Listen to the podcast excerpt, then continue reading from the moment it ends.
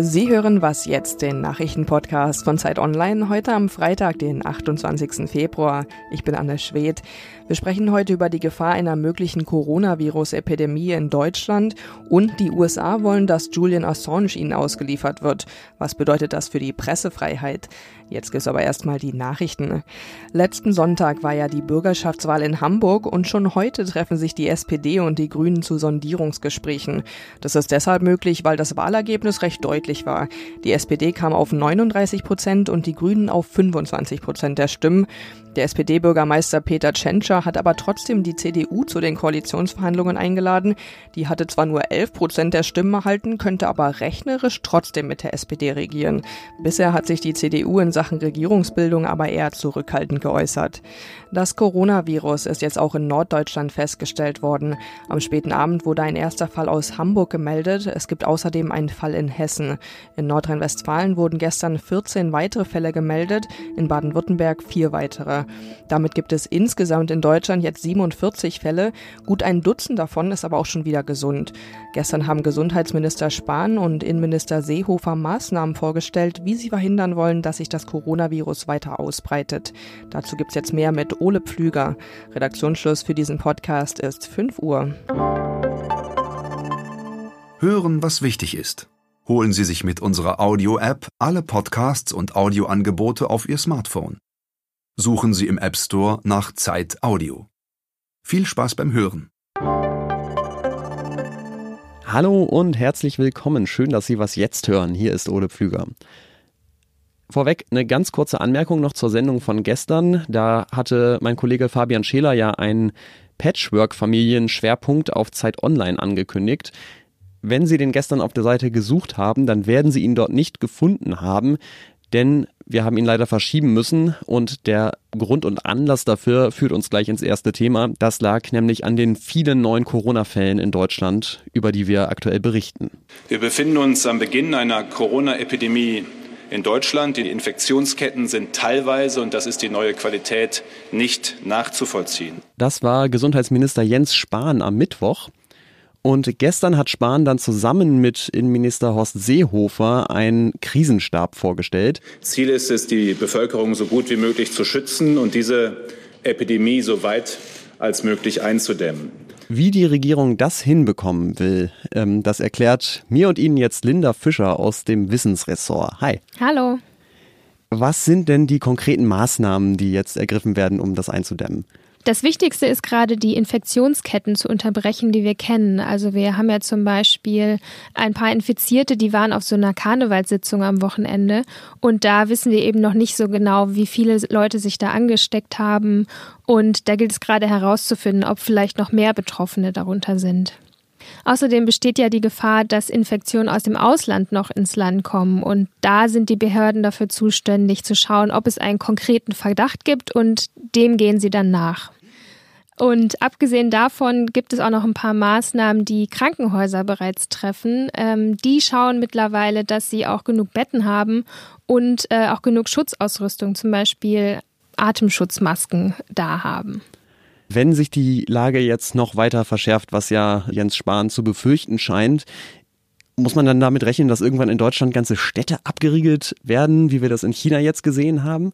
Also so weit sind wir nun wirklich noch ganz, ganz lange nicht. Also bis wir wirklich ganze Städte abriegeln, können wir ja noch ganz andere Dinge machen, zum Beispiel Schulen abriegeln oder sowas. Und ähm, eine ganze Stadt abzuriegeln könnte was bringen, wenn es wirklich, wirklich schlimm ist. Aber ähm, wir haben gesehen, Jens Spahn ist da auch bisher noch ziemlich skeptisch.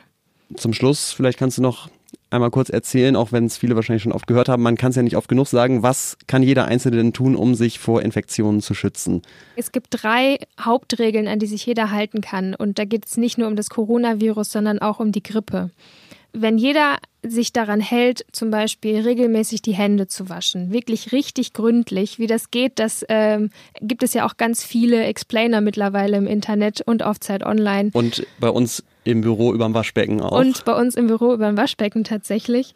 Äh, das zweite ist, wirklich darauf achten, dass man sich nicht in die Hände niest und dann danach mit den Händen überall rumpatscht, sondern richtiges Niesen geht tatsächlich in die Armbeuge und nicht in die Hand oder in ein Taschentuch, was man dann schnell entsorgt. Und das Dritte ist, wenn man selber krank ist oder wenn man Kranke sieht, haltet am besten Abstand. Also, äh, ein Kranker muss seine Infektion nicht im Büro auskurieren das, und auch nicht in der U-Bahn. Das geht am besten zu Hause. Und äh, gerade jetzt und auch bald, wenn die Grippewelle wieder kommt, macht das wirklich Sinn. Dankeschön, Linda. Gerne, danke. Und wir verstehen natürlich, dass es sehr viele Fragen und das Bedürfnis nach ganz viel Informationen zu diesem Thema gibt. Das können wir in der Kürze der Sendung nicht alles fragen. Fragen könnten wir es vielleicht schon, aber beantworten können wir es nicht alles. Deswegen nochmal der Hinweis auf Zeit Online haben wir wirklich eine sehr umfangreiche Berichterstattung zu diesem Thema. Wenn Sie mehr wissen wollen, schauen Sie da mal rein. Da finden Sie hoffentlich das, was Sie wissen wollen.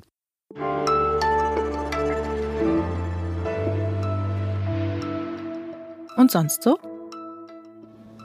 So, Sie hören es vielleicht am Hintergrund. Ich habe mich jetzt mal kurz rübergebeamt aus unserem Studio zum Potsdamer Platz in Berlin ans Herz der Berlinale. Und bei mir steht Wenke Husmann, die die Berlinale für Zeit Online beobachtet. Und du hast wie viele Filme gesehen in den letzten Tagen? Ich glaube, es waren 21. Wahnsinn, dann kannst du jetzt ja vielleicht eine Einschätzung geben, wenn du am Samstag einen goldenen Bären vergeben dürftest. An welchen Film wäre das denn und warum? Genau, ich bin nicht die Jury, aber wenn man mich fragen würde, äh, mein Lieblingsfilm ist äh, Never, Rarely, Sometimes, Always, ein amerikanisches Abtreibungsdrama. Zwei Teenagerinnen, die nach New York aufbrechen, um äh, eben eine Abtreibung vornehmen zu lassen. Ähm, unfassbar poetisch und ruhig und so ergreifend. Äh, aber ich habe auch noch einen kleinen anderen Favorite, passend zu Berlin. Das ist der, Ja? das ist der Berlin Alexanderplatz von Kobani. Ganz großes Kino. Dann gucken wir mal, ob die Jury das genauso sieht wie du. Am Samstag wissen wir mehr. Dankeschön. Ich danke dir, Ole.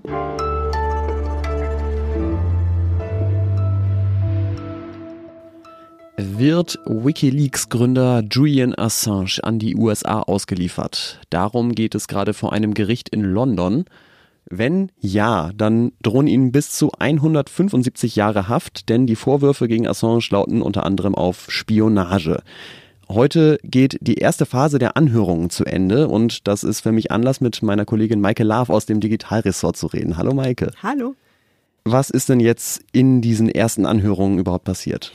Also zu Beginn haben beide Seiten erstmal nochmal ihre Sicht der Dinge erklärt. Also da haben die Vertreter der US-Anklage dann erstmal erzählt, warum sie Assange nicht unter den Schutz des First Amendments stellen in den USA. Das ist ja, da geht es ja um Pressefreiheit.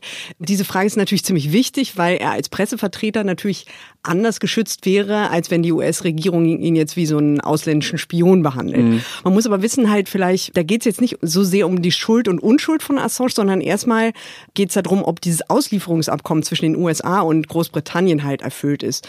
Man muss auch noch dazu sagen, das ist jetzt erst der allererste Teil der Anhörung. Weiter geht's Mitte Mai und wahrscheinlich ist das dann noch nicht mal der letzte Akt. Also da wird dann auch Berufungen eingelegt werden von beiden Seiten, egal wie es ausgeht. Damit kann man jetzt schon rechnen. Jetzt ist es ja so, dass Wikileaks äh, sehr eng mit Journalistinnen und Journalistinnen zusammenarbeitet. Manche sagen sogar, es sind eigentlich Journalisten. Zusammengearbeitet hat, muss man hm. vielleicht besser sagen, im, äh, vor allem im Zusammenhang mit den Veröffentlichungen von Chelsea Manning, äh, der hm. Whistleblowerin, die damals diese sehr prominenten Leaks von Wikileaks äh, zur Verfügung gestellt hatte. Hm. Äh, was heißt das denn für das Verhältnis der US-Regierung zur Pressefreiheit, wenn sie jemanden wie Assange so massiv angeht? Die Frage ist halt, ähm, was das eigentlich bedeutet, wenn man Assange dafür verurteilt, dass er Geheimdokumente besaß und veröffentlichte, weil man sich da ja schon fragen muss, wie unterscheidet sich diese Tätigkeit, die ich gerade erwähnt habe, davon, was investigativer Journalismus teilweise auch tut. Also in dem Zusammenhang die Veröffentlichung der New York Times, die ja sich auch auf mhm. Wikileaks-Quellen gestützt hat, das ist durchaus von der Obama-Administration scheinbar auch diskutiert worden. In dem Zusammenhang, dass das Justizministerium damals lange gezögert haben soll, Anklage zu erheben. Und die Trump-Administration hat sich dann jetzt halt anders entschieden, hat diesen ziemlich scharfen Espionage-Act jetzt bemüht. Ist ja vielleicht auch nicht überraschend, dass die Trump-Administration da ein bisschen weniger Beißhemmungen hat als die Obama-Administration. Die, Trump-Administration ist nicht be bekannt für ihre Liebe jetzt äh, nee, gerade zum Beispiel genau, zur New York Times. Richtig, zum Äh, gibt es denn trotzdem Aspekte, in denen man sagen kann, naja, da unterscheidet sich die Wikileaks-Arbeit dann doch von dem, was äh, klassische Journalisten machen? Ähm, ja, es gibt auf jeden Fall zwei Punkte, über die in London auch schon jetzt gesprochen wurde. Es sind so zwei Dauerbrenner-Fragen. Die eine ist, ähm, hat Assange, der eben schon erwähnten Whistleblowerin Chelsea Manning geholfen, ein Passwort zu knacken und vielleicht auch äh, sie nochmal ermutigt, nach weiterem Geheimmaterial Ausschau zu halten. Und der zweite Punkt ist, da geht es um die Veröffentlichung von ungeschwärzten Dokumenten. Also ganz konkret darum, hat Wikileaks Dinge veröffentlicht, bei denen man dann Namen von Informanten der US-Regierung eingesehen konnte, die dann äh, in Gefahr geraten sind. Weil es sind Punkte, wo viele Journalisten sagen würden, so geht ein Journalist traditionellerweise nicht vor, Quellenschutz. Äh, aber andererseits sagen eben auch viele, das ist dann kein Grund, ihn gar nicht als Journalisten zu betrachten, so wie das die Anklage und das ähm, US-Justizministerium derzeit tun. Dankeschön, Michael. Danke fürs Kommen. Sehr, sehr gern. Und das war's bei Was Jetzt für diesen Tag und für diese Woche. Sie erreichen uns natürlich wie immer per Mail an wasjetzt.zeit.de mit Fragen, Anmerkungen oder Kritik. Ich bin Ole Pflüger und sage Tschüss und schönes Wochenende.